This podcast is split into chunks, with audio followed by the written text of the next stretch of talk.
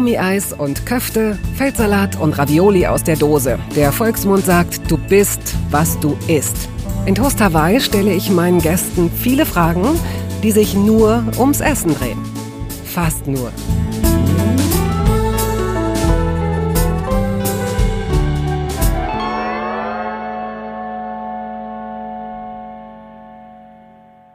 Laden Sie diesen Mann zum Essen ein. Etwas später wird er selbst dazu aufrufen. Er ist ein blendender Unterhalter.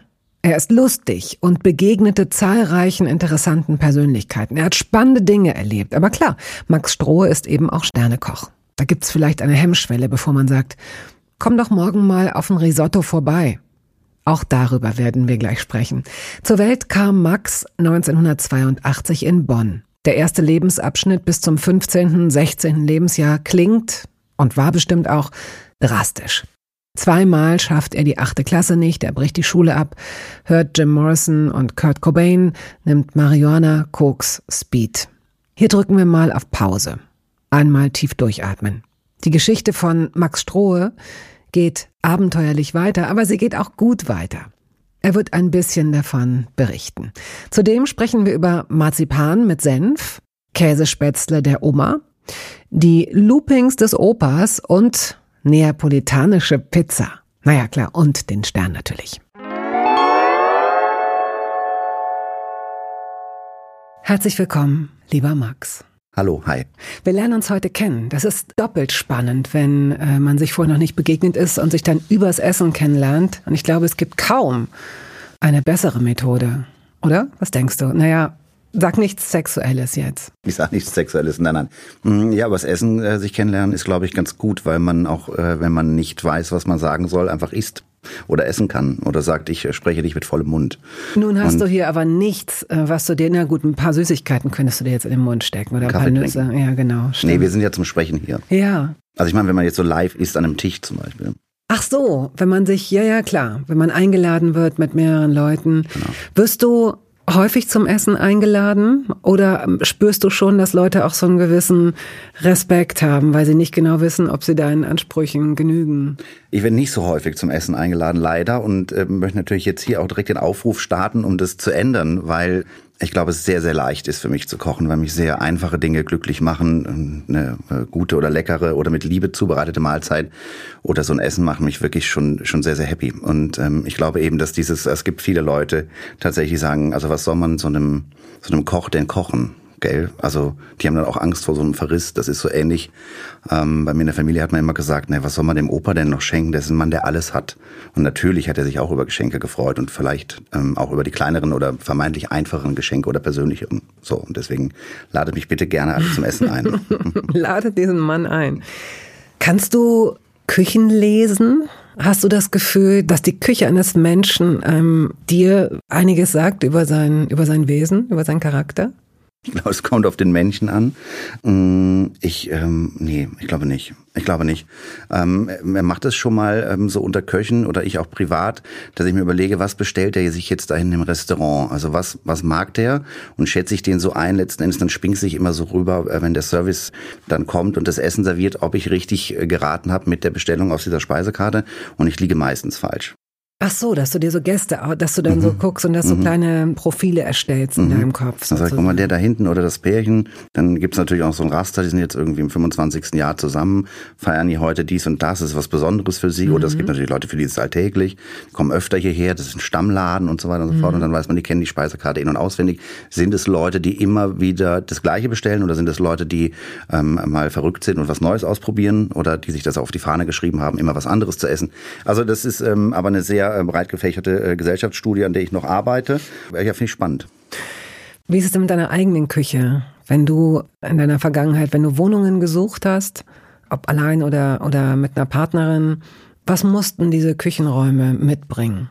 Naja, ich war in der Vergangenheit nicht ähm, so solvent, dass ich da viel ähm, ähm, Mitspracherecht, glaube ich, gehabt habe, was die, die diese Wohnungen betrifft. Und ähm, in Berlin Wohnungen zu finden, war ja schon immer schwierig. So, ähm, was ich aber immer haben wollte, was immer so ein Traum war, ähm, war so eine Wohnküche einfach, und die genug Platz bietet eigentlich. Also in meinem in meiner Vorstellung gab es immer so eine große Küche, die so groß ist, dass da auch dieses ähm, vermeintliche Wohnzimmer, was Leute ja so hochhalten und und feiern, da auch integriert ist, dass da dann auch ein Fernseher hängt und zwar nicht zum Fernsehgucken, sondern damit auch die Leute, die sonst bei Fußball Großveranstaltungen sagen, ich kann nicht kommen, weil heute ist Fußball, ähm, vermeintlich keine Ausrede mehr haben, dass man sagen kann, hey, hier hängt eine Glotze im in der Küche, mm. ich koche es riecht gut, es gibt geiles Essen mhm. und ihr könnt einfach da drauf starren.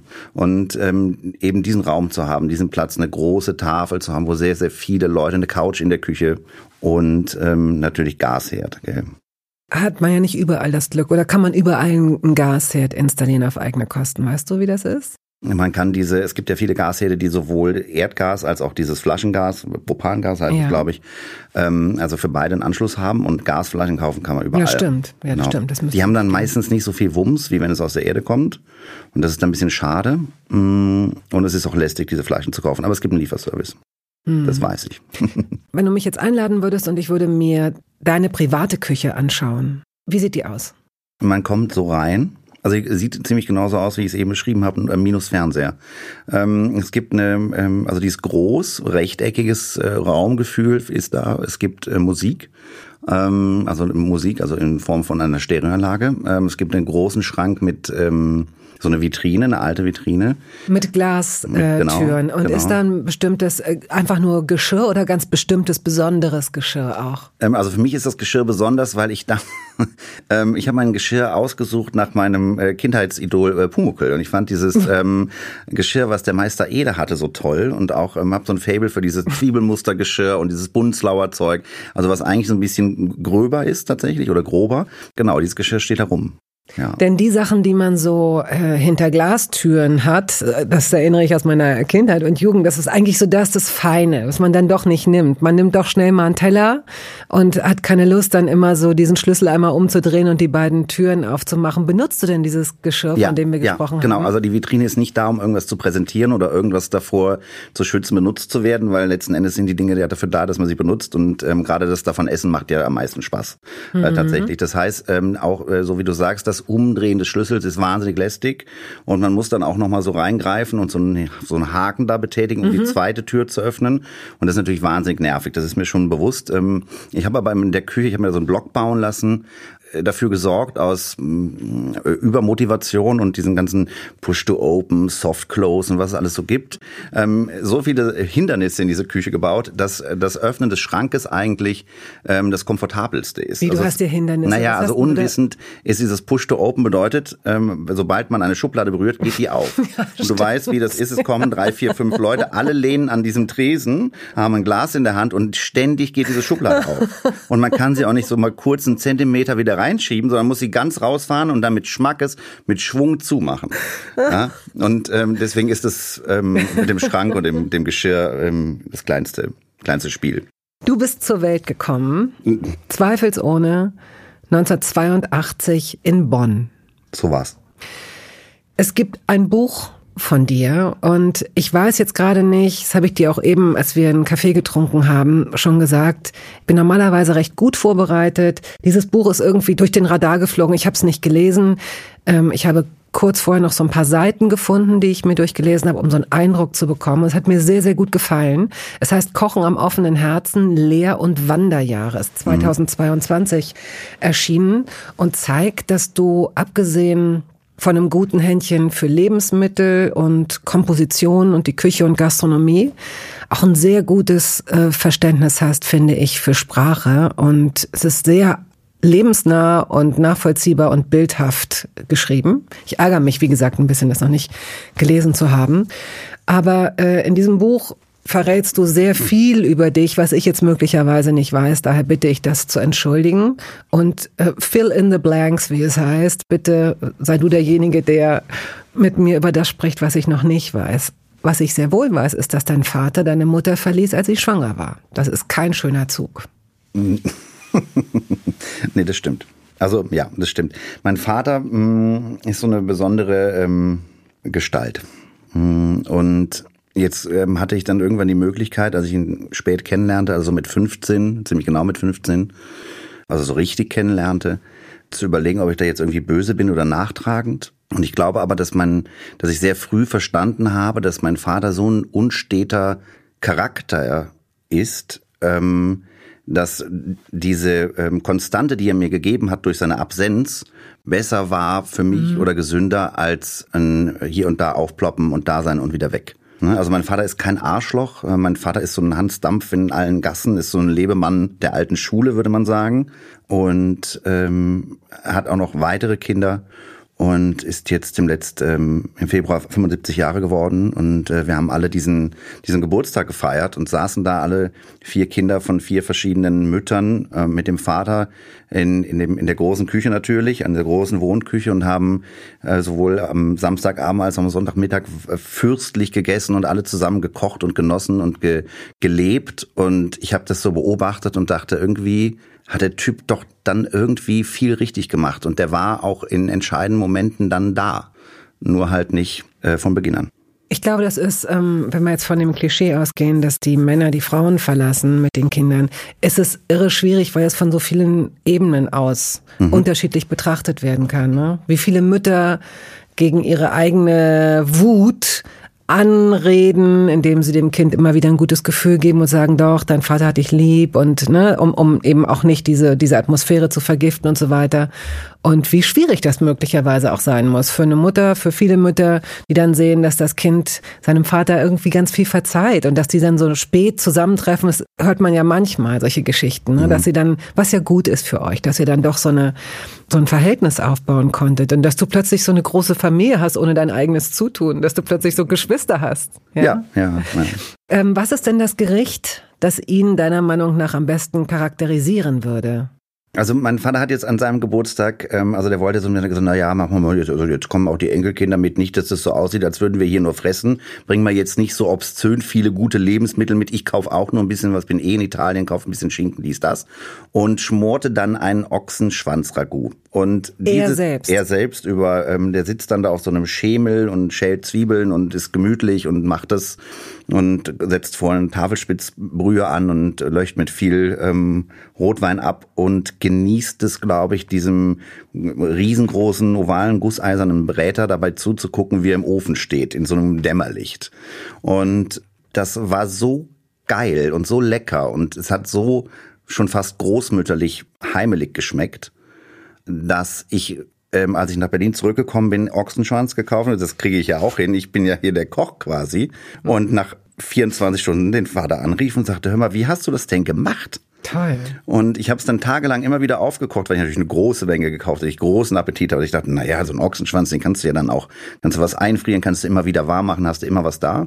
Und ähm, nach einer Woche war es dann tatsächlich so weit, dass es dem Gericht vom Vater ähnelte, aber also von der Dichte, von der von der Beschreibung, der Konsistenz und auch vom Geschmack. Aber der Ochsenschwanz beim Vater, den konnte man, das war dann auch so eine so eine wollüstige Sache. Wir haben den dann quasi vom Knochen genagt und durch diese Soße gezogen. Und bei mir fiel er natürlich dann irgendwann komplett vom Knochen kochen. Und ich glaube, das ist ein äh, repräsentatives Gericht, mein, also ein Gericht oder genau, was mein Vater repräsentiert. Ähm, ich finde aber genauso gut, also mein Vater macht äh, wahnsinnig gute äh, Spaghetti Aglio Olio. Ich bin nicht so ein Nudelfan, aber diese Nudeln liebe ich. Und mein Vater macht ein sehr gutes Kartoffelpüree. So einfache Sachen, aber geil. Also Kartoffelpüree mit viel Butter, mit Olivenöl, mit Parmesan drin, mit sehr viel gestoßenem Pfeffer. Meinem Vater ist immer, ist der Pfeffer gestoßen, ist der Pfeffer gestoßen. Dann sitzen da drei Kinder oder die Enkelkinder auf dem Boden im Alter von zwei Jahren und haben so einen Mörser und stoßen den schwarzen Pfeffer. Und der Vater sagt, oh, wie das duftet, blumig, scharf, die süß, die Frische vom Pfeffer. Hm. Mach noch ein bisschen weißen, ordinären Pfeffer dazu. So ist es quasi, ja. Also äh, das Gewürz des Vaters ist der Pfeffer. Ansonsten einfache Sachen gut gemacht. Großmütterlich, heimlich hast du, glaube ich, mhm. eben gesagt. Ist das eine Erinnerung, die du hast als kleiner Junge, dass wenn du zu deiner Großmutter gegangen bist oder zu einer deiner Großmütter, dass das so eine, so eine, so eine, so eine Behutsamkeit, so eine Behaglichkeit, sowas ja, geschützt ja. ist? Ja, total. Also meine Oma hat in so einer Wohnung gewohnt, im ersten Stock eines Zweifamilienhauses, heißt es, glaube ich, in Westum. Die Mutter deiner Mutter oder deines genau, Vaters? Genau, die Mutter meiner Mutter. Mit der Mutter meines Vaters hatte ich nicht so viel Kontakt, weil ich ja auch keinen Kontakt zum Vater hatte. Ähm, das heißt, die Mutter meines Vaters nenne ich auch nicht Oma. Ich nenne auch die Schwester meines Vaters nicht Tante. Das ist die Schwester meines Vaters oder eben die mhm. äh, Mutter des Vaters. So, und meine Oma, also mütterlicherseits, wohnte also da oben und ich lief dann da von der Schule, also von dem Kindergarten und später von der Grundschule dann da immer so hin.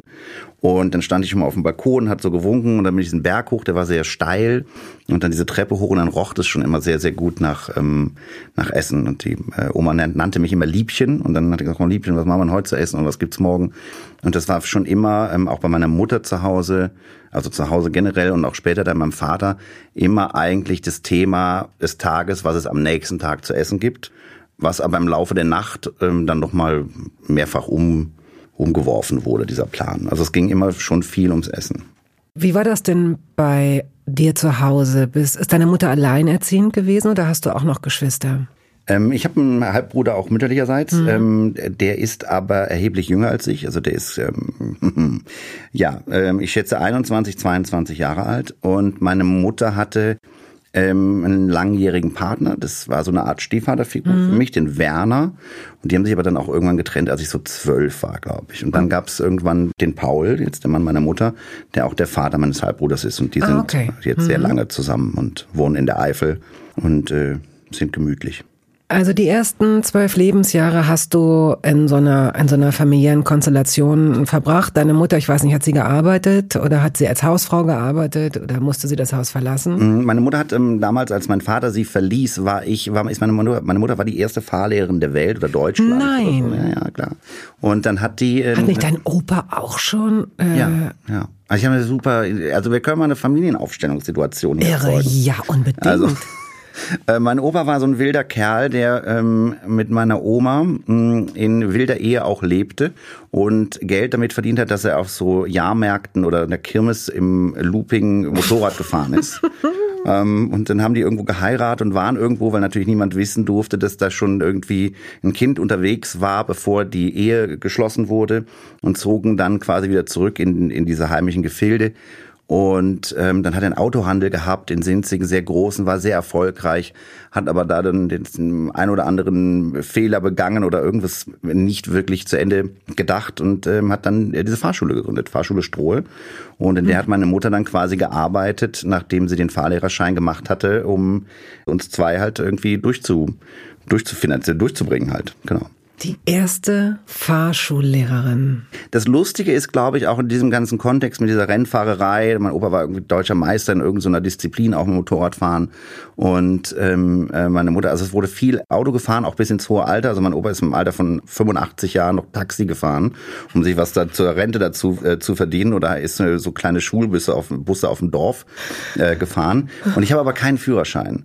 Und mir wurde immer früher dann gesagt, jetzt wohnen wir auf dem Dorf, dann machst du jetzt schon mal, kannst du begleitet fahren fahren, schon mit 16 und so. Und ich wollte einfach nicht. Ich glaube, das war wie so ein ähm, Ausschlagen des Familienbetriebes oder so. Ich wollte einfach keinen Führerschein machen. Ja, habe ich auch bis heute nicht. Naja, wie auch immer. Wie war die Frage eigentlich? Auf jeden Fall wird sie eine sehr geduldige Mutter gewesen sein. Ja, und sehr liebevoll. Denn wer es schafft, Fahrschullehrer zu werden oder Fahrschullehrerin, also wer anderen Menschen dabei zusieht, schlecht Auto zu fahren und dann auch noch nebenan sitzt, das ist für mich, das ist wirklich absolute Hochachtung, absolute Hochachtung. Heißt aber, sie wird auch nicht immer zu Hause gewesen sein, wenn du aus der Schule gekommen bist. Wie war das mit dem Essen? Oma. Dann bist du zu Oma gegangen. Dann bin ich zu Oma gegangen. Alles klar. Was würdest du sagen, ist das typische Gericht deiner Kindheit? Also was ich geliebt habe, war den Apfelpfannkuchen. Also das oh. ist also dann sowas wie ein, also in Berlin sagt man ja Pfannkuchen zu mm. den Sachen, also zu diesen gebäckartigen Dingen, die da, wo ich herkomme, Berliner heißen. Also ich meine so ein Ding, Eierkuchen sagt man in Berlin, ähm, Pfannkuchen, Apfelpfannkuchen mit, mit Zucker einfach. Und mm. ähm, das habe ich mm. wirklich geliebt. Und auch die Kässpätzle meiner Oma, wobei das jetzt nicht so, ein, so eine schwäbische Spezialität war. Da wurden auch die, die Nudeln nicht irgendwie von Hand geschabt, sondern die wurden einfach in eine Tüte gekauft. Und was ähm, auch häufig stattfand, war so eine ähm, gebratene Leber, Kartoffelpüree, Apfelzwiebel. Situation, Geschichte. Äh, das fand häufig statt, das hat meine Mutter auch gern gemacht und das haben, haben wir auch alle geliebt. Das habe ich auch als Kind schon geliebt. Erinnerst du dich an einen Freund oder eine Freundin, bei der du manchmal zu Besuch warst und da mitessen konntest und möglicherweise was ganz Neues entdeckt hast oder so? Ich ähm, erinnere mich an meinen besten Freund in ähm, so ab meinem 16., 17. Lebensjahr oder 15. Lebensjahr. Ähm, dessen Oma hat immer äh, für den gekocht. Und die Eltern lebten dann irgendwie auf einmal in Berlin wegen Regierungswechsel und die haben irgendwie irgendwo für irgendwen gearbeitet, mussten umziehen und waren also nur am Wochenende zu Hause und der hatte so eine Mikrowelle und hat sich immer das Essen der Oma warm gemacht. Und ich fand das wahnsinnig äh, schön, dass der immer dieses regelmäßige äh, geschmorte Essen da hatte, auch im Sommer. Es gab immer irgendwie Rind oder Schwein, heftig äh, geschmort mit sehr viel äh, Gemüse und einer Kartoffelbeilage. Und dieser Freund hat immer Apfelmus da drauf gemacht. Und die Oma hat es ähm, gehasst und er hat sich von seinem Taschengeld tatsächlich im Minimalmarkt, hieß es damals in Sinzig, so Tüten Tetrapack Apfelmus gekauft. Und ähm, ich fand das fürchterlich, bis ich es probiert habe. Lecker. Total. Rinderroulade, Apfelmus. Mm, also fand ich gut. Du warst ein sehr wilder Junge. Ich weiß, dass du die achte Klasse zweimal nicht geschafft hast. Ja. Was würdest du rückblickend sagen, woran es lag? Ich hatte keinen Bock. Ich hatte einfach keinen Bock. Ich mochte meine Klassengemeinschaft nicht. Also es war wie folgt. Im, im vierten Schuljahr gab es damals so eine Empfehlung, auf welche Schule soll das mhm. Kind gehen. Gymnasium, Realschule, Hauptschule. Und meine Freunde, die meisten meiner Freunde hatten alle eine Empfehlung für die Realschule und ich fürs Gymnasium. Und dann sind jetzt schon mal die Freunde alle auf die Realschule gegangen, im zehn Kilometer entfernten Remagen. Und ich war dann auf dem Gymnasium. Dann haben wir uns da zwei Jahre zurechtgefunden in der sogenannten Orientierungsstufe. Und dann gab es die Wahl zwischen Latein und Französisch. Und die, die ähm, Leute, die damals die Entscheidung für mich getroffen haben in der Familie, haben gesagt, der Junge muss Latein nehmen. Äh. Und dann war ich wieder in so einer komischen mhm. Gemeinschaft von Lehrerkindern, ähm, die alle irgendwie und so. Und da habe ich mich nicht wohlgefühlt. Und ich fand die Lehrer, ich fand einfach alles scheiße. Also was ich wirklich, bin morgens, ich habe mir den Wecker eine halbe Stunde zu spät gestellt, bin mit dem Fahrrad in die Schule gefahren, habe jeden Morgen gesagt, Entschuldigung, Stromausfall. Und es war natürlich klar, das, das hätte man ja gemerkt.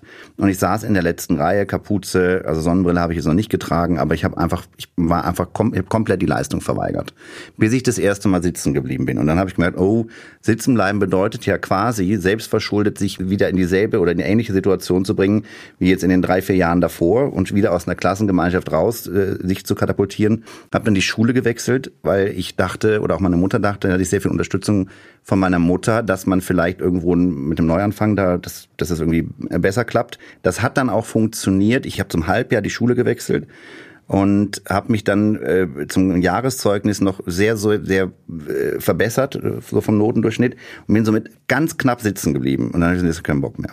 Ja. Das ist so ein, ich mache das auch heute noch nicht gerne, ähm, wenn ich was zu Hause vergesse und wenn es nur im Treppen, wenn es mir im Treppenhaus schon auffällt, gehe ich es nicht holen ich gehe diesen Weg nicht zweimal. Und so war das, glaube ich, mit dem, mit dem, mit dem Sitzenbleiben auch. Ich konnte das nicht nochmal machen. Letztendlich ist es ja ganz gut, dass es so war, weil du sonst möglicherweise nicht auf die Idee gekommen wärst, in die Gastronomie zu gehen oder Koch zu werden. Auch da hat deine Mutter offenbar Geduld bewiesen, denn war sie es, die dir dieses Praktikum besorgt hat oder hast du dir das selbst organisiert? Nee, nee, das hat meine Mutter gemacht. Also ähm, es war dann irgendwann klar, dass, ähm, also ich wusste damals nicht, dass es die Option einer Ausbildung gibt oder was eine Ausbildung bedeutet. Und dann habe ich dieses Praktikum gemacht. Generell eine Ausbildung, ja, nicht genau, nur als Koch, sondern du wusstest nicht, dass Nö. es eine Lehre irgendwie so Genau, okay. ja, ja, ja. Und ähm, dann habe ich diese dieses Praktikum gemacht, das meine Mutter mir besorgt hat. Und die äh, Leute sagten dann, hey, hast du gut gemacht, Jung, und ähm, hier hast du irgendwie ein bisschen Trinkgeld. Und wenn du willst, kannst du mit der Ausbildung anfangen, dann kriegst du 600 Mark. Und ich habe gesagt, 600 Mark, mache ich. Hurra, yippie Das war, glaube ich, sehr, sehr wichtig, diesen auch zu diesem Zeitpunkt, oder es war eine richtige Entscheidung, eine Ausbildung zu machen, weil wie du sicherlich äh, hörst, wenn man ähm, im Alter von 15 nicht weiß, dass es eine äh, diese Alternative einer Ausbildung zur, zur schulischen Laufbahn gibt, ähm, lässt es schon darauf schließen, dass ich sehr unselbstständig einfach war ne? und vielleicht auch ein bisschen verträumt. Ich habe auch sehr wenig Kontakt äh, zu dieser Person, die ich früher war. Also wenn ich, ähm, auch als ich das Buch geschrieben habe, darüber nachdenke äh, oder darüber nachgedacht habe, warum ich etwas ausgerechnet so gemacht habe, ich habe da nicht wirklich mhm. eine Antwort drauf. Mhm. Ne? Ich denke dann, was war denn mit mir los? Oder ich Stroh, Alter, was ist denn, also ja, war schon, äh, war schon eine wilde Zeit anscheinend. Ich kann das nachvollziehen. Ich könnte dir auch nicht sagen, wer ich war. Ganz mhm. komisch. Was ein bisschen schade ist. Also, oder ich würde diese Figur oder diese Person gerne mal beobachten oder wenn das ginge, das wäre toll. Ja, ja, oder auch mal kurz mal zur Seite nehmen sagen, komm, nimm dich mal nicht so ernst, du theatralische Drecksau, ja. Ähm, das wenige, was ich weiß über deinen Start in der Küche, das kann man ja wirklich so sagen, war, als du da reingeführt wurdest, hast du ziemlich schnell gespurt. Mhm. Das finde ich interessant, weil dieser Verweigerer, dieser, dieser Junge, der verträumt war vielleicht, aber vielleicht auch ein bisschen rebellisch oder stur, hat offenbar, hast du in dem Moment, als du gesehen hast, wie dieses Gefüge, dieses kleine Gefüge, ein kleiner Familienbetrieb, zwei Generationen, mhm. Was hat dich daran, kannst du dich daran zumindest erinnern, was dir daran gefallen hat, sodass du dich gleich dieser Hierarchie untergeordnet hast? Ja, ich glaube, dass, ähm, dass ich da einfach einen festen Platz hatte. Also ich wusste, ich gehöre dahin, ich habe da zu stehen und eben, ich mache das. Das war meine Aufgabe und das war ähm, eine Konstante oder eine Regelmäßigkeit auch, die ich sonst nicht hatte. Also natürlich, ähm, Schule beginnt regelmäßig um 8 Uhr, da habe ich mich drüber hinweggesetzt. Ähm, ich hatte aber sofort dort in diesem Ausbildungsbetrieb das Gefühl, wichtig zu sein dafür, dass das funktioniert. Das waren ja nicht, war ja keine große Brigade, sondern ich war quasi ähm, der zweite Lehrling, natürlich im ersten Lehrjahr, aber der andere Lehr äh, Lehrling im zweiten Lehrjahr war quasi ja schon stellvertretender Küchenchef. Das heißt, man hat da wirklich aufeinander ähm, sich verlassen müssen. Und ähm, ich wollte, die waren cool, die waren nett. Es war wesentlich angenehmer als Schule. Deswegen wollte ich da gerne einfach ähm, bleiben können. Und ähm, dann habe ich das, mich drum gekümmert, dass das dann auch so, so war. Nach der Lehre bist du Koch im Seniorenheim geworden. Ja, ich habe ähm, die Ausbildung ja dann abgeschlossen, nicht in dem, in dem mhm. Landgasthof, sondern in so einem Restaurant, was schon ähm, sehr bekannt war und auch für ähm, äh, sehr harte, sehr harter Ton, lange Arbeitszeiten, sehr gute Küche auch, große Brigade, viel, viel Stress. Da war ich, glaube ich, drei Monate oder vier, wenn es hochkommt, dann äh, bis zur Abschlussprüfung im Winter, im Januar. Und da hatte ich so die Faxen dicke, dass ähm, ich glaube, ich möchte nie wieder in so einer Küche arbeiten. Also in so einer, wo es darum geht, ähm, sich zu beweisen, wo man mit Ehrgeiz ähm, hinkommen muss, damit es irgendwie erträglich ist. Und ähm, dann gab es diese Stellenausschreibung im Altersheim, das war öffentlicher Dienst. Das hieß äh, oder bedeutete sowas wie, man arbeitet ungefähr ein Viertel oder, ja, oder die Hälfte von dem, was ich vorher gearbeitet habe, kriegt es drei- oder vierfache an Kohle. Und äh, Geld verdienen war natürlich auch mal eine, ein, ein Schlüsselreiz dann so, gell? Und da habe ich da gearbeitet, habe ähm, fünf Tage die Woche einmal eine Woche Frühschicht, eine Woche Spätschicht, sechseinhalb Stunden am Stück. Und ähm, wenn man dann so ein Osterwochenende gearbeitet hat, hat man Feiertagszuschlag bekommen und den Freizeitausgleich. Und das war natürlich ein sehr äh, angenehmes Leben nach der harten Ausbildung. Ich merke schon, das wird eine etwas längere Episode wahrscheinlich, denn wir sind jetzt erst in Kreta oder auf Kreta. Du hast danach, nachdem du im Altersheim gearbeitet hast, ich weiß nicht, ein Jahr, wie lange hast du da gearbeitet? Was denkst du? Ähm, ja, acht, neun Monate. Genau, ich habe im März angefangen und Ende des Jahres quasi. Dann, wie bist du auf Kreta gekommen? Ähm, ja, wilde, wilde Zeiten nach, ähm, nach dem Altersheim, äh, viel Arbeitslosigkeit, äh, sehr viel unstetes Verhalten und ähm, Drogen und Sex, sag es ruhig. Dro ist, es ist wirklich du, warum dieses Buch, du denn jetzt ja, weil mich das, weil ich das äh, aufregend finde, weil diese beiden Worte hier sonst niemals vorkommen. Wir ja, okay, reden über Drogen Salz und, und, Pfeffer. Genau, also viel Drogen und Sex, mhm. ähm, wenig Salz und Pfeffer, ähm, ständig wechselnde Wohnsitze ähm, und äh, absurdes Verhalten meiner Person führten dazu, dass meine Mutter mal wieder ums Eck kam mit der großartigen Idee und sagte sowas wie, hey, Alter oder Junge oder Sohn, so kann es echt nicht weitergehen. Du musst hier raus. Du kriegst sonst die Kurve nicht. Werbung. Es gab eine Phase in meinem Leben, in der ich alles richtig machen wollte in Bezug auf meinen Körper. Genügend Flüssigkeit, Bewegung, die richtige Ernährung. Hey, ich werde ein ganz neuer Mensch und kürze das an dieser Stelle mal ab. Aus mir wurde kein ganz neuer Mensch. Solche Pläne sind löblich, aber in der Regel zum Scheitern verurteilt. Wir wollen zu schnell zu viel und übersehen, wer wir sind und wer wir jahrzehntelang waren. Nichts gegen Veränderungen, nichts gegen gesündere Angewohnheiten oder Ernährungsumstellungen. Aber ich finde, sie müssen zu unserem Leben passen und es muss irgendwie Klick machen im Kopf. Rückblickend kann ich sagen, dass mir die Dinge, die sich bei mir dauerhaft in Bezug auf meinen Körper oder Ernährung veränderten, immer auch einleuchteten, weil ich eine Veränderung in meinem Körper oder in meiner Kondition oder in meiner Konzentration spürte. Vor ungefähr zwei Jahren riet mir eine sehr gute Freundin, die Ärztin ist, dazu, ein paar kleine Check-ups durchzuführen und bat mich eindringlich darum, täglich Omega-3-Fettsäuren zu mir zu nehmen. Wenn du sonst auf alles verzichtest, Bettina, darauf bitte keinesfalls, sagte sie mir und empfahl mir gleich noch die Marke dazu, Norsan. Da hätte sie die Inhaltsstoffe gecheckt, die nähme sie nämlich selbst auch. Nun ist es ja nicht so, dass ich das nicht selbst schon hundertmal gelesen hätte. Allein schon um Entzündungen abklingen zu lassen, ist unser Körper auf ungesättigte Fettsäuren angewiesen, kann sie aber nicht selbst produzieren. Wir müssten täglich 250 Gramm Makrele oder Sardellen oder Lachs essen. Bekommt niemand von uns hin, oder? Ich begann dann damit, verschiedene Produkte zu vergleichen. Rezensionen, Qualitätsnachweise, Erfahrungsberichte und landete, das hätte ich mir also sparen können, wieder bei Norsan. Daher fällt es mir wahrscheinlich auch so leicht, diese Produkte hier zu bewerben.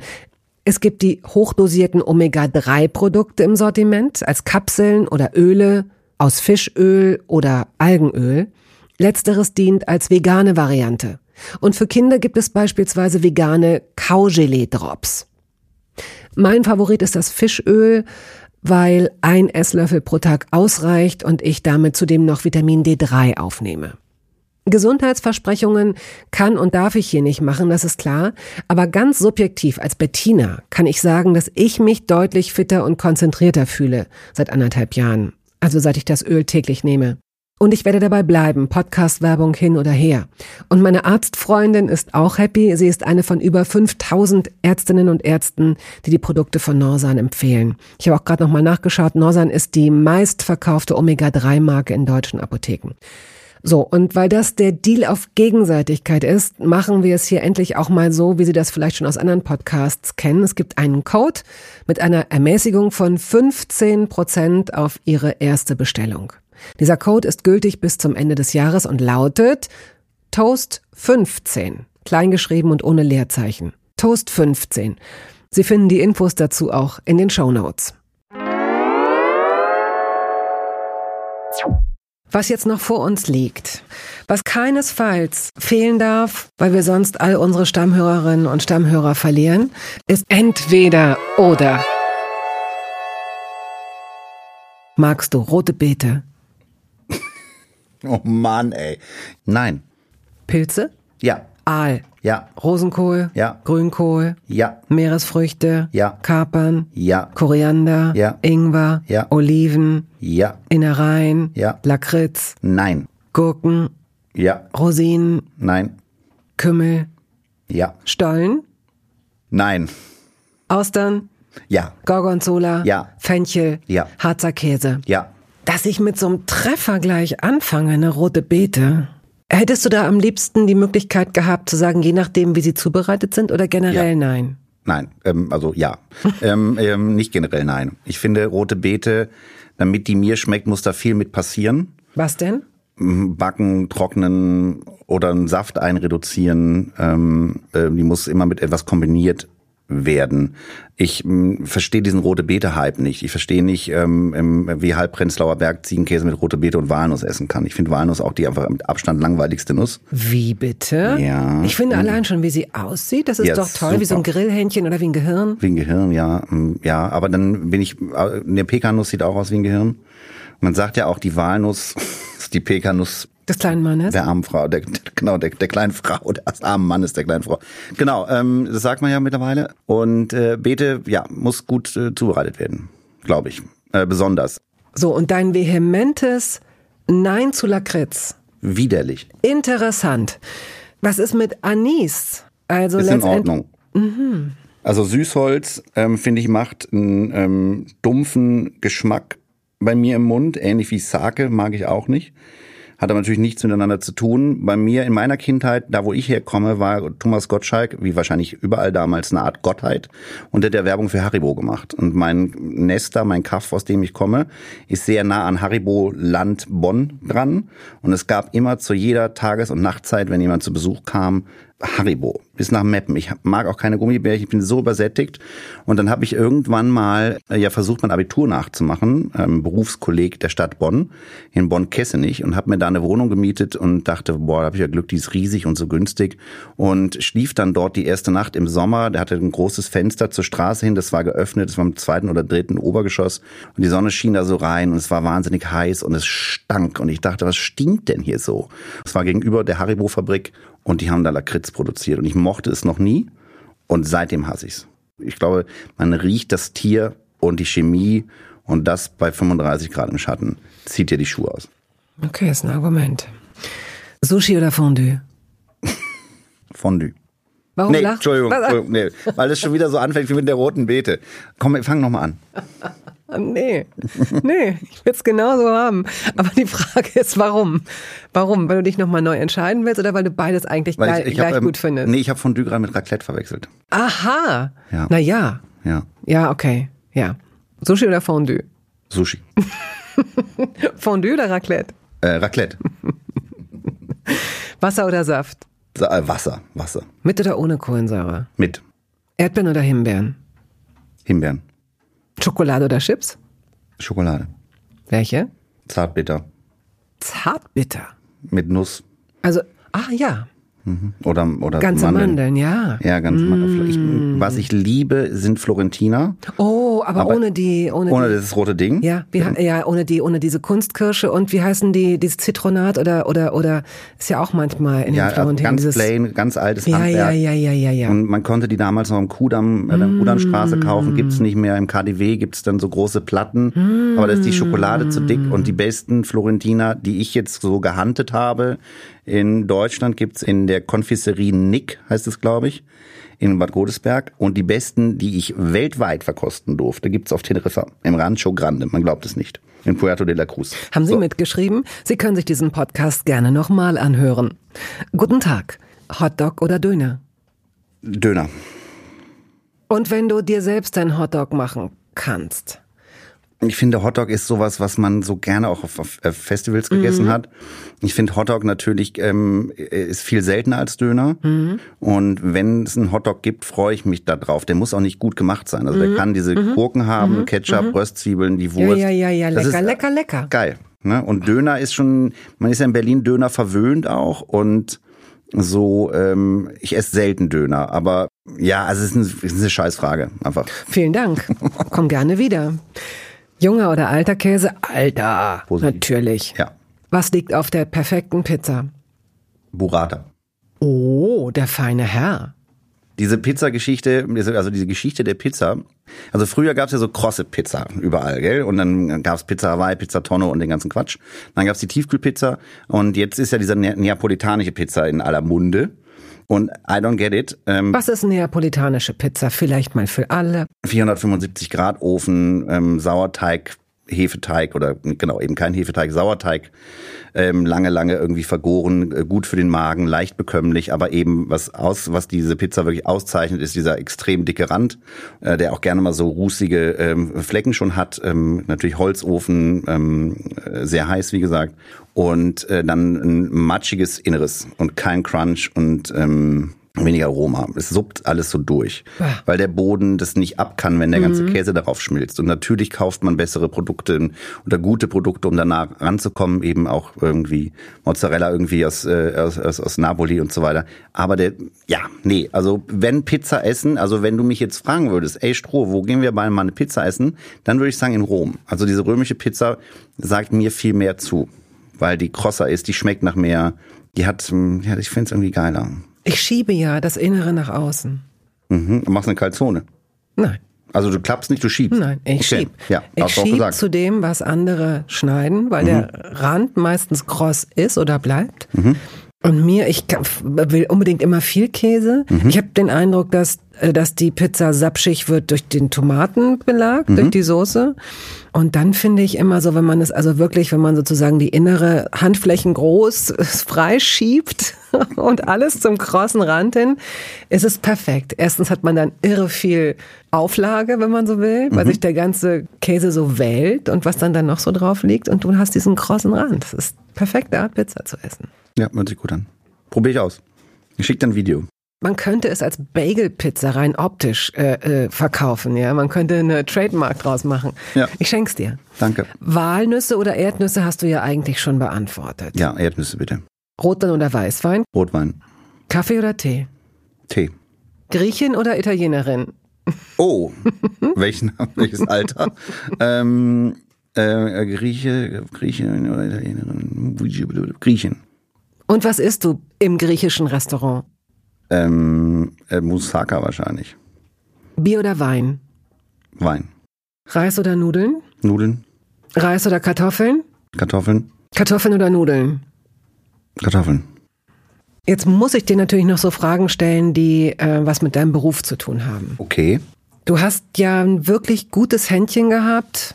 Was ist das? Ist das Talent, Erfahrung, Disziplin, Fleiß, eine Mischung aus allem?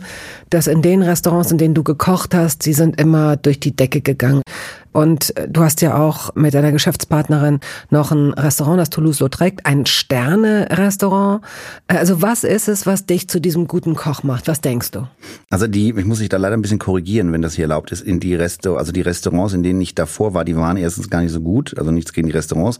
Und wenn sie gut waren, waren sie das nicht meinetwegen. Sie hatten einen oder haben einen hervorragenden Ruf. Das stimmt, das stimmt, das stimmt. Ähm, aber da war, ich ja jetzt nicht ähm, zepterschwingend oder federführend.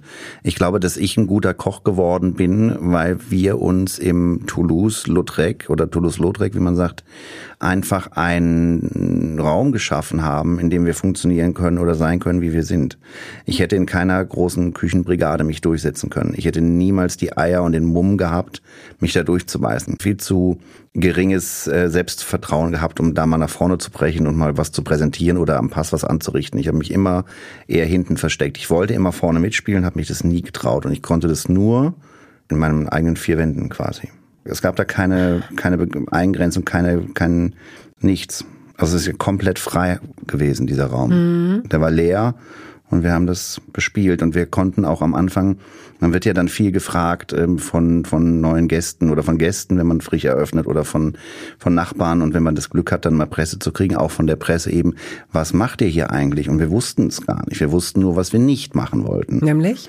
ähm, naja, ähm, das, was alle anderen machen, so ein bisschen damals zu der Zeit, kamen diese ähm, sehr regional angehauchten Restaurants hier in Berlin aufs Trapez. Es war sehr modern, ähm, eben viel aus dem Umland zu servieren, viel Gemüse und so weiter und so fort. Und wir wollten einfach so einen Wohlfühlort tatsächlich schaffen, der uns beiden, glaube ich, auch in unserem Leben ein Stück weit gefehlt hat, also zu dem Zeitpunkt. Und auch ein Restaurant, in dem man mh, sich fallen lassen kann, in dem man sich dafür belohnt, irgendwie die ganze Woche vielleicht funktioniert zu haben oder hart gearbeitet oder, oder ähnliches und wo es wirklich darum geht, dass das Essen lecker ist. Also wenn mir jetzt jemand sagt, wenn ich an den Tisch gehe bei einem Gast und der sagt, das war aber lecker, dann muss ich schon auch gucken, dass ich mich nicht dabei ertappe, dass ich denke, naja, lecker ist jetzt aber kein dezidierte, äh, kein dezidiertes Manöver hier. Wir stehen hier seit Tagen in der Küche und dann sagt einer lecker. Aber lecker ist ja eigentlich toll. Und lecker ist ja kein Schimpfwort. Und ganz viele äh, so hochdekorierte Restaurants sind natürlich, die Teller sprechen so eine äh, Zeugen von viel Fleiß und, und so Dingen und Qualitätsbewusstsein und Handwerk, was da ausgeübt wird. Aber ganz oft schmeckt's halt auch einfach nicht so gut. Und ich finde, bei dieser ganzen Disziplin und diesem ganzen Konkurrenzkampf und so weiter und so fort darf man nicht vergessen, dass es auch einfach um Geschmack geht. Und wir wollten einfach irgendwie geil kochen und mhm. locker sein und die Leute sollten sich wohlfühlen und bei uns bleiben und immer wieder kommen. Und ich glaube, das ist uns ganz gut gelungen. Und das, ja.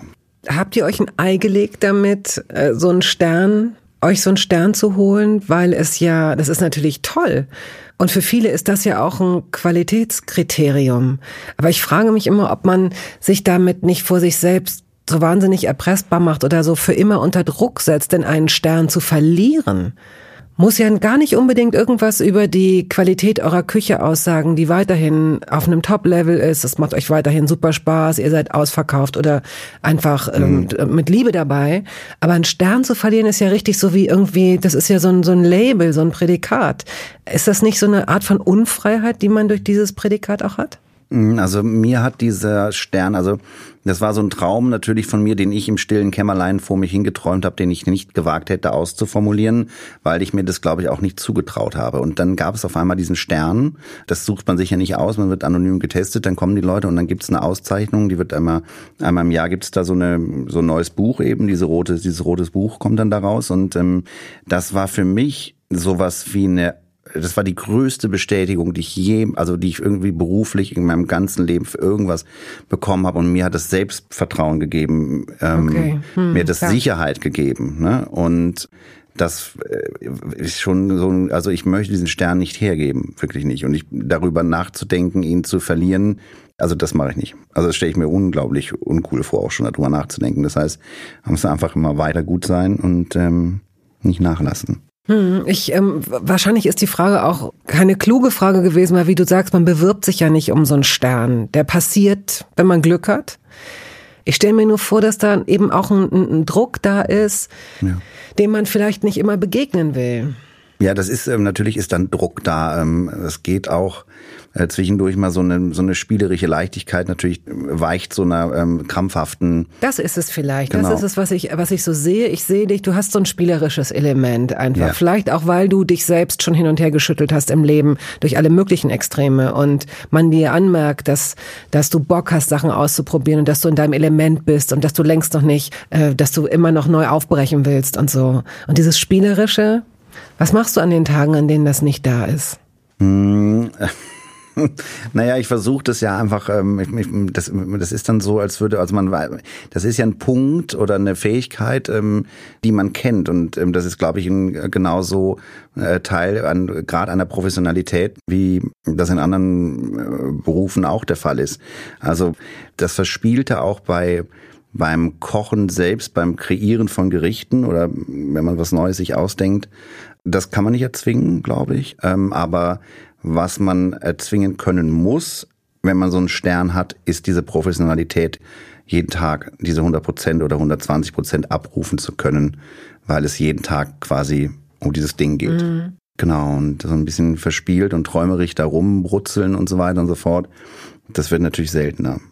Ich habe immer, wenn man, wenn man so ein neues Gericht dann macht, denkt man, also jetzt äh, setzt die eine, das eine, weiß nicht, Fischgericht, das andere. Und dann ist natürlich auch mal die Frage, ist es genauso gut wie das davor? Und dann ist es ja schwierig, das zu vergleichen, sehr schwer, das zu vergleichen. Und man kommt natürlich irgendwann an so einen Punkt, wo man jetzt auch nicht mehr so viel besser werden kann. Gell? Also dann spielen, ähm, es ist ja nicht so wie ein Fußball, Muskelaufbautraining, mhm. dass du da immer weitermachst, bis du dann irgendwann platzt, ähm, sondern hat ja jeder seine Grenzen, also auch was das Können betrifft und auch die, diese Disziplin und das, ähm, diesen extra Meter gehen. Aber vielleicht ist es dann doch vergleichbar mit der Musik. Denn auch da hast du ja nur eine begrenzte Anzahl von Noten und trotzdem kann es dir heute nach so vielen Jahren, nach so vielen Jahrzehnten und man kann ja schon sagen Jahrhunderten, in denen Musik komponiert wurde, immer noch passieren, dass du auf so eine ganz einfache Tonfolge mhm. kommst, mhm. die vor dir niemand entdeckt hat oder zumindest niemand sie weitergetragen hat. Vielleicht gab ja. es 1612 schon so einen Mönch, der auf dem Weg zum, was weiß ich, Pilze suchen, das gepfiffen hat oder so. Und das führt mich noch zu einem anderen Gedanken, den ich aus einem Interview habe mit dir. Dass es für dich eine ganz entscheidende Situation war, dass dir mal ein, ein Chefkoch, glaube ich, gesagt hat, sinngemäß, es gibt mhm. nicht zwei Sachen, die nicht zueinander passen. Es gab den ähm, äh, Küchenchef Martin Anton Reuter, ähm, auch ein Freund von mir immer noch, der ähm, damals, als ich dann so ähm, merkte, ich will wirklich kochen und das auch richtig gut machen. Der hatte so eine andere Art, das Personal zu führen und man saß dann abends nach Feierabend in so einem kleinen Büro und trank Bier und sprach darüber, wie man die Speisekarte verändern könnte oder die Menüabfolge. Und ich war da immer sehr, sehr still, weil ich nicht wusste, was man jetzt, ob man Dinge überhaupt zusammen. Und äh, Martin hat gesagt, hey, du kannst alles miteinander servieren, du musst nur eine Brücke schaffen, die die Dinge verbindet. Und ich glaube, wenn mir damals jemand gesagt hätte, dass äh, der Kollege Lohninger in Frankfurt äh, Seeigel mit Kaffee serviert, ähm, wäre ich wahrscheinlich explodiert. Also, ne, das, was ist hier los? Aber was ich dann verstanden habe, war einfach diese endlose Möglichkeit, also schier endlos, das ist ja endlos kombinierbar. Das heißt, es gibt keine Grenzen und es gibt dann auch keine Regeln mehr. Und das hat mich wahnsinnig fasziniert. Gib doch mal ein Beispiel für zwei Lebensmittel und eine faszinierende Brücke oder zwei, zwei Zutaten und eine ganz faszinierende Brücke? Oh, das ist schwierig. Ich bin sowas ganz schlecht. Ähm, da fallen mir nachher, wenn ich wieder weg bin, 20 Sachen ein. ähm, was, äh, oder eine vereinfachte Antwort jetzt, was mich wahnsinnig fasziniert hat, war, das haben wir irgendwann mal auf der Karte gehabt vor x Jahren, äh, war Marzipan mit Senf. Und das ging beides zu einem Schweinekinn, was lange, lange im Ofen. Schweinekinn. Genau, Kinn, genau, hier das Ding, ja, das Kinn. Das äh, gibt's, das heißt Papada vom ähm, wie heißt es denn, spanischen Iberico-Schwein ist der Zuschnitt, der Name heißt, also genau, das Ding, der Zuschnitt, der Name heißt Papada. Ist ein sehr fettes Stück ähm, und ähm, ist wahnsinnig geschmacks ähm, intensiv und sehr, sehr zart, wenn man es lang genug gart. Und ist ganz, ganz toll. Und das haben wir kombiniert eben mit dieser ähm, Senfsoßengeschichte und ähm, Marzipan. Und ähm, das war ein äh, phänomenales ähm, mhm. Pairing und was auch gut ging damals, also da, wo ich mich selber, also ich erinnere mich jetzt an diese Sachen komischerweise, ähm, weil ich das, glaube ich, da am eigenen Leib erfahren habe, wie geil das ist, wenn man so komische, man wild zu Hause oder im eigenen Laden, ohne dass jemand auf den Wareneinsatz guckt oder auf Arbeitszeiten oder Stunden, da so allein vor sich hin brutzelt in diesen ersten Monaten, in denen wir keine Gäste hatten, und man einfach irgendeinen Quatsch kombiniert, ob es jetzt Fisch mit Dattel und Schmorgurke ist oder eben Senf mit Marzipan oder äh, wir haben Rindertatar mit Eierlikör gemacht, weil ich gedacht habe, naja, wenn man da normalerweise ein Ei drauflegt ähm, oder ein Eigelb, dann müsste es ja mit Eierlikör mhm. auch funktionieren. Mhm. Und das war natürlich schon schon wild. Also das würde ich jetzt auch nicht mehr machen. Aber es hat, glaube ich, damals dazugehört. Wir haben noch Kaviar on top. Es war, also, es war schon wild. Es war einer der Momente, da war mein Vater mal essen und hat gesagt, was machst du hier eigentlich für eine Scheiße? Gibt es in deiner Küche eine Anschaffung, die komplett umsonst war? Also eine Sache, die du nie benutzt, die ganz oben ist am Schrank, die du vielleicht auch schon verschenkt hast oder vors Haus gestellt hast? Die überflüssigste Anschaffung der Welt. Ähm, wir haben ähm, die, die ambitionierte Vorhaben gehabt, ein ähm, Softeis auf die Karte zu nehmen, ähm, weil lecker und geil und Kindheitserinnerungen und dieser ganze, also Kindheitserinnerung ist Quatsch, das sagen immer alle, alle Kindheitserinnerungen.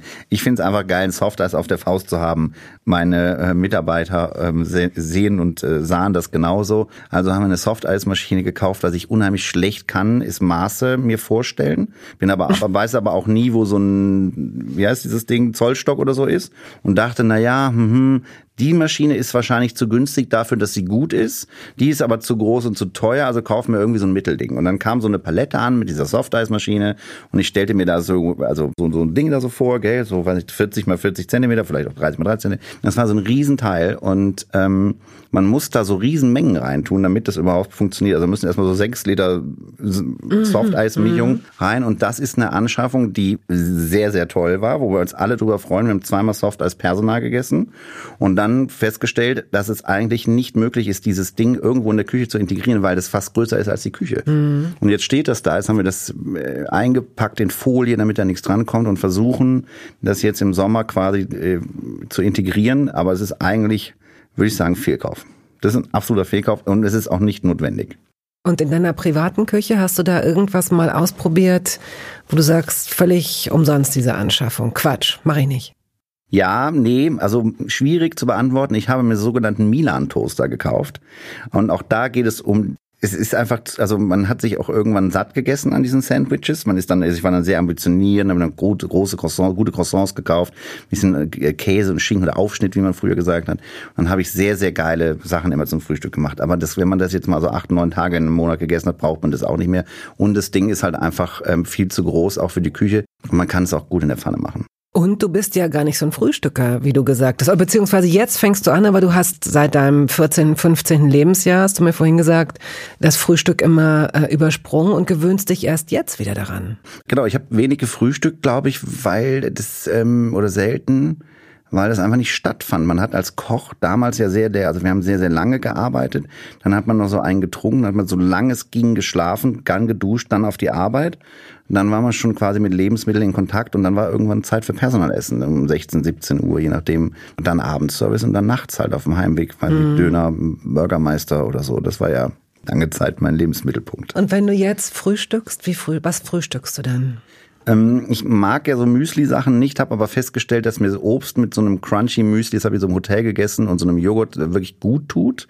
Wenn ich keine Zeit zum Frühstücken habe, zwinge ich mich eine Banane zu essen. Ich finde Bananen schrecklich, also so auf die Faust mag ich nicht, aber tun mir unheimlich gut.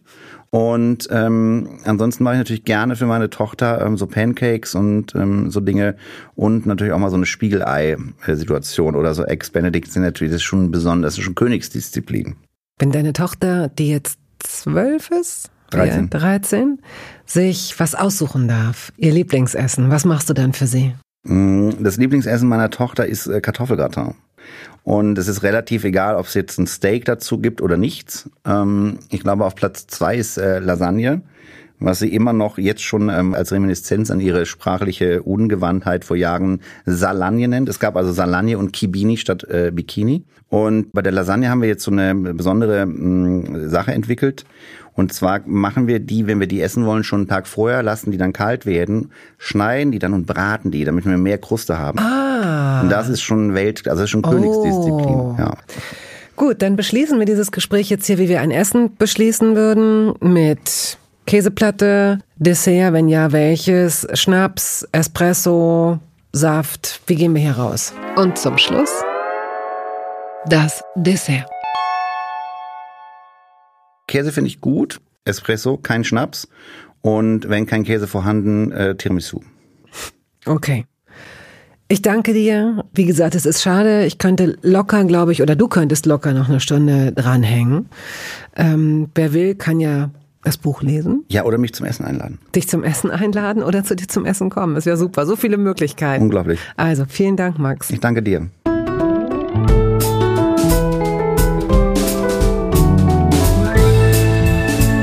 Toast dabei ist eine Studio Bummens Produktion. Ausführende Produzentin Wiebke Holtermann. Ton und Schnitt Henk Heuer. Musik Jakob Ilja. Neue Folgen hören Sie jeden Samstagmorgen. Überall da, wo es Podcasts gibt.